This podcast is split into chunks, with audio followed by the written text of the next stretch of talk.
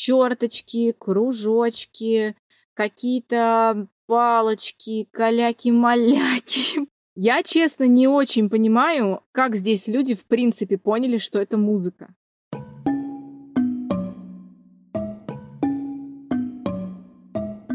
Всем привет! Я Вика, и это нативный подкаст. Подкаст о языке музыки доступным языком слов. Сегодня мы снова беседуем с моим другом, пианистом и педагогом Сергеем Хохловым. Известно, что музыка появилась очень давно. В первых выпусках мы уже говорили об этом. Но как мы по прошествии времени узнали об этом? Ведь очень-очень давно люди еще не умели писать, а музыка уже была. Давайте разбираться.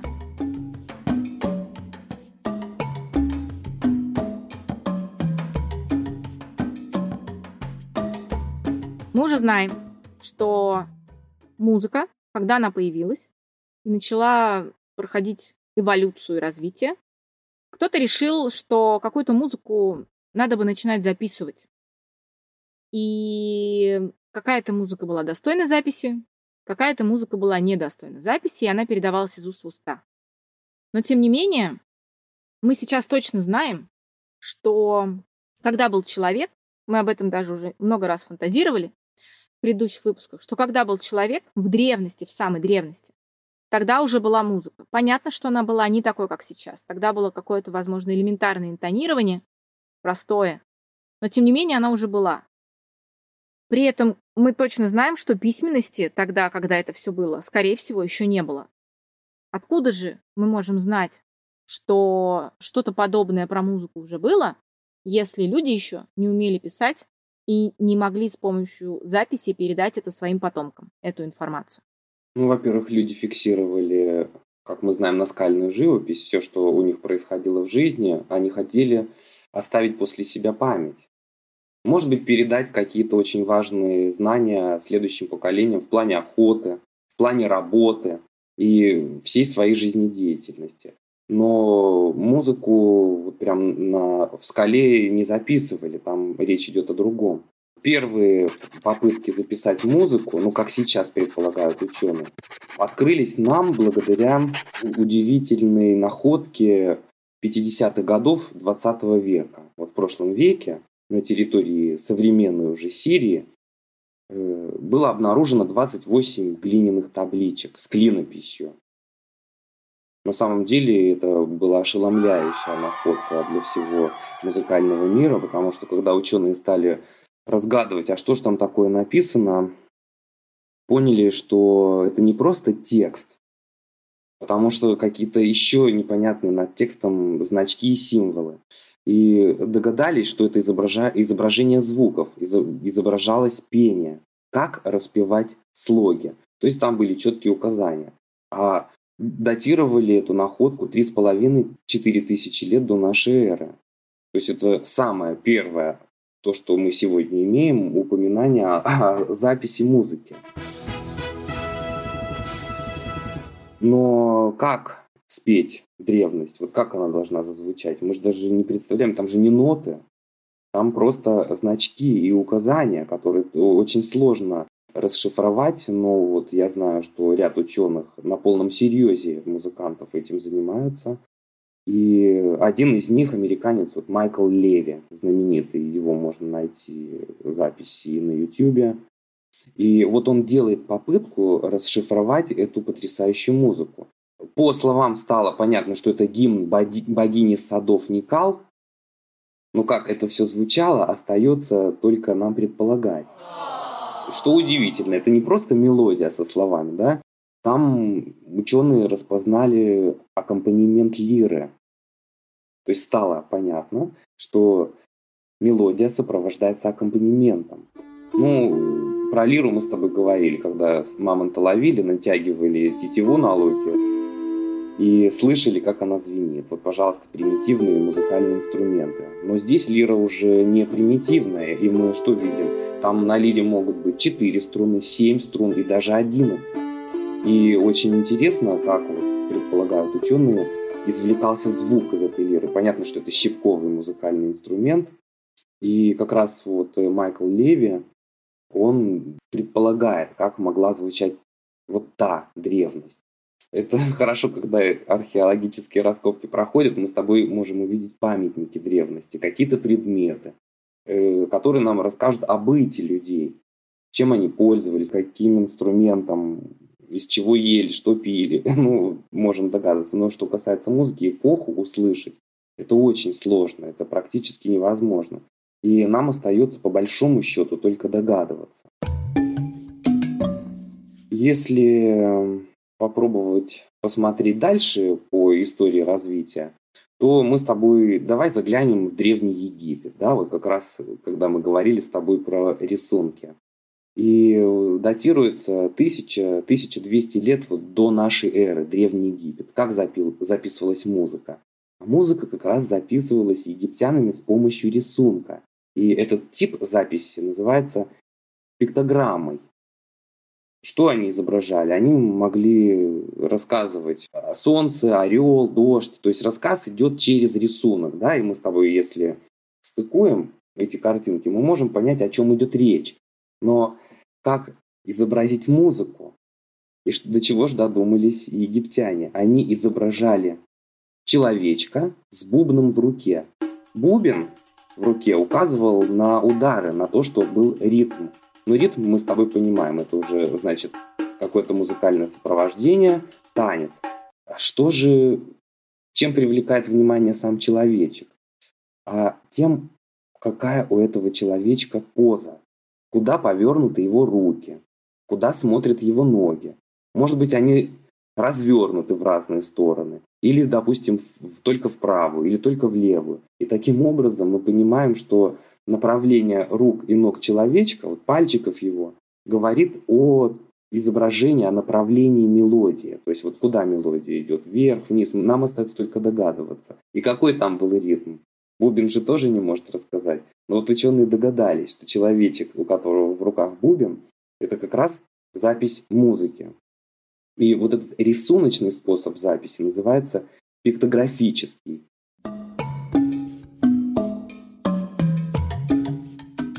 Дальше идем? Мы дальше идем, только я, я параллельно нашла вот эту вот карточку, которую ты рассказываешь. Это называется хуритские песни. Да. Я надеюсь, я правильно сделала ударение.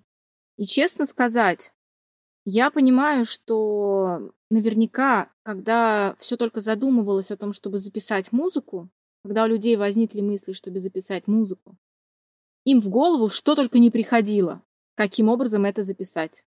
Черточки, кружочки, какие-то палочки, каляки-маляки, потому что я смотрю сейчас на эту табличку, я, честно, не очень понимаю, как здесь люди в принципе поняли, что это музыка. Да. Когда мы смотрим на египетскую пиктограмму, окей, я, возможно, соглашусь, что человечек с бубном обозначает что-то про ритм, а направление рук человечка обозначает, видимо, про какое-то движение интонации.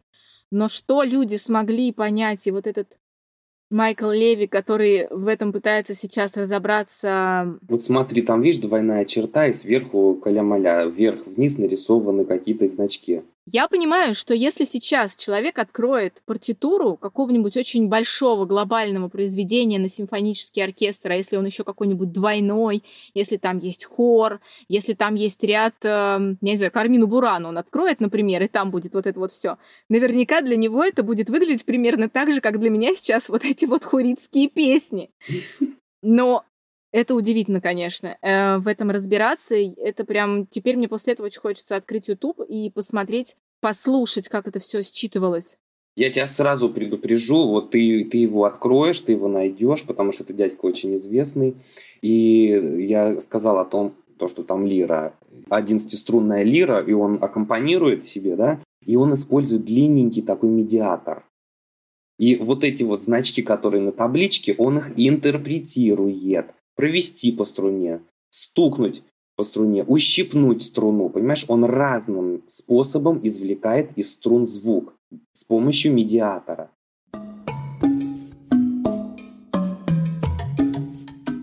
Окей. Значит, были вот эти каля-маля линии полосочки, которые кто-то пытается прочесть сейчас. Были египетские иероглифы, пиктограммы, по которым тоже можно было догадываться. Хотя у меня есть ощущение, что доля фантазии, конечно, тоже присутствует, как у нас с тобой, о рассуждении совсем древних людей и то, что они пели, когда убили мамонта и радовались за это. Это все одна сплошная фантазия, Вика. Во что это дальше, во что-то более серьезное это выливается? Это выливается к древним грекам и римлянам, которые записывают музыку буквами. Буквами греческого, древнегреческого алфавита. И вот моя любимая история про то, как уже в эпоху Возрождения сделали попытку итальянцы воссоздать гимн Мезомеда, который жил во втором веке нашей эры, да? Ты помнишь эту историю? Давай для тех, кто не помнит эту историю, все-таки ее напомним. В котором прославляется честь бога Аполлона, предводителя всех муз. Я можно зачитаю небольшой кусочек? Вот я готовился как раз про наших любимых древних греков. Давай. На священной горе Геликон, у темно-синего источника, окруженного тенистыми лесами, живут вечно юные музы, дочери бога Зевса и богини Немазины. Когда наступает ночь, поднимаются они, окутанные густым туманом, к вершине горы – и водят хороводы у жертвенника всемогущему Зевсу. Неслышно касаясь земли, легко кружатся музы. Красота их необыкновенна. Но особенно славятся они пением. Пение это доставляет наслаждение, облегчает печаль. Оно за заставляет забыть всякое зло. В своих песнях музы воспевают почтенные обычаи, всеобщие законы и славят богов. Нередко впереди муз торжественно выступает Аполлон. Их пение он сопровождает игрой на, золотом, на золотой кефаре. Вся природа, как зачарованная, внимает тогда чудесному хору. А стоит только Аполлону и музам появиться там, где обитают боги, как все смолкает. Забывает Арис о шуме кровавых битв. Не сверкают молнии в руках Зевса. Боги забывают раздоры – Мир и тишина воцаряется на Олимпе. Стоит только музам взглянуть на человека при рождении и возложить на кончик его языка каплю сладкой росы, как вся жизнь его становится разумной и прекрасной. Такой человек владеет даром слова и силой убеждения. Он отличается особенной мудростью и пользуется большим уважением народа. Такой человек всегда справедлив и защищает права обиженного. Так рассказывали древние греки. И огромное место занимала в их жизни музыка. И не случайно древние греки огромное внимание музыке уделяли, и детей обучали с самого раннего детства любить музыку и понимать ее. И вот что они говорили по этому поводу. Не запятнает себя никаким неблагородным поступком такой человек. Он будет полезен и себе, и родине, не допуская никакого нарушения гармонии ни делом, ни словом, но всегда и всюду соблюдая пристойность, благоразумие и порядок. Вот что говорили древние греки. Но учитывая, что они так любили и почитали музыку и уделяли большое внимание ей в своей жизни, как это выражалось э, в том, как она записывалась? Это были просто буквы, как ты сказала, греческого алфавита, и что, это просто пели буквы? Никаких полосочек, ничего не было. То есть это была просто книжка, которую открывали, вот как Льва Толстого мы открываем, только вместо того, чтобы читать, эти буквы пели. Или как? Да, вот записывали греки музыку буквами, которые, кстати, и дошли до наших времен. То есть это те самые буквы, которые сейчас, когда человек учится играть на гитаре и видит букву АМ, и он понимает бррррм, и у него играет аккорд АМ. Вот ровно то же самое было у греков тогда-тогда? Почти. Ну, конечно, нет, потому что речь идет про Древнюю Грецию, менялся язык, менялись люди, меня, менялось мышление, но буквы вот дошли до нас в виде, помнишь, А, Б, С, Д, наши прекрасные ноты. Ну, а БЦД, ведь АМ это же тоже амоль. Да, амоль. И сюда же это все относится. Конечно. И вот что интересно, на обрывках папируса был обнаружен вот тот самый гимн Мезомеда, в котором и прославлялась честь бога Аполлона, который являлся предводителем всех муз и аккомпанировал им на лире. И когда в эпоху Возрождения итальянцы, музыканты, задумали воссоздать этот гимн. Они же тоже могли только предполагать, а как это может быть? А давайте попробуем так или иначе. И собирались ученые, и собирали, собирались мыслители, и музыканты, и делали попытку восстановить этот гимн. И что у них получилось? У них получился совершенно новый вид искусства. Ты помнишь, что у них получилось? Что у них получилось? У них получилась опера. Но они не называли это оперой. Они называли это драма пер музыка. То есть драма на музыке. И они объединили слово, вот, пожалуйста, буквы, да, они объединили музыку, они поняли, что музыка усиливает слово, подчеркивает. Представляешь, вот какой интересный здесь произошел синтез. И мы получили 1594 год. Это время рождения оперы, которая тоже с годами, представляешь, сколько это, четыре уже сотни прошло. И опера с годами тоже видоизменялась. Ты же сама это прекрасно помнишь. И дальше на разных языках стали петь оперу. Но вот первые попытки воссоздать древнегреческую трагедию привели к рождению нового жанра. Об этом мы будем обязательно с тобой дальше раз, разговаривать и рассказывать. Не просто как появилась опера, а какая, это потрясающий интересный разговор.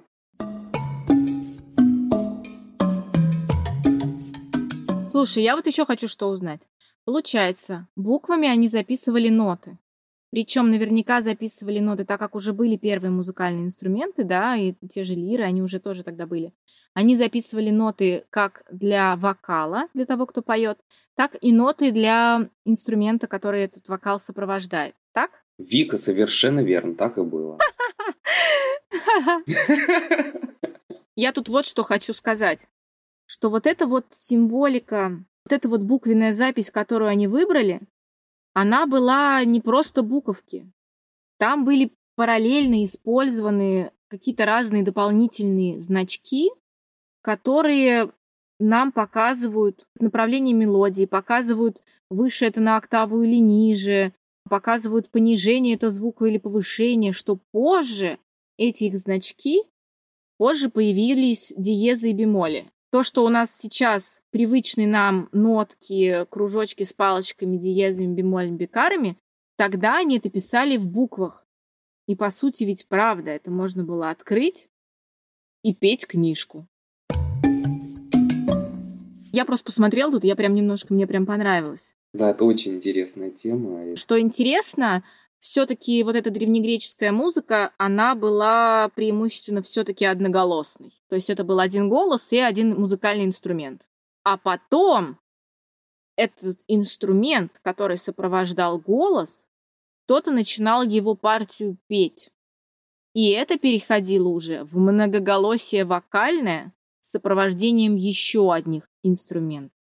Так это все и обрастало в, в то, что сейчас для нас кажется естественным, нормальным и абсолютно логичным. А тогда для них они это только познавали, в это все вникали. Куда это дальше пошло? Четвертый век, век, что интересно, четвертый век император Константин узаконил христианство, да, 313 год. И вот все, о чем ты сейчас выше рассказывала, про попытки многоголосия, еще там что-то аккомпанировать, тут мы поем, тут мы рыбу заворачиваем, все, табу, запрет. Ничего подобного не могло в церкви звучать. Потому что когда церковь вышла из тайных действий, стали строиться базилики и храмы. И церковь без пения молитв невозможно, причем никакая. И об этом мы поговорим в следующий раз. И об этом мы говорим в следующий раз. Друзья, нашему подкасту очень важны ваши оценки и комментарии, ведь они помогают найти подкаст большему количеству слушателей. Будет здорово, если вы оставите звездочку или комментарий на той площадке, где вы слушаете подкаст. И знаете, Алиса, что там сказал Максим Горький о музыке? Только величайшее искусство, музыка, способна коснуться глубин души. Максим Горький. До встречи!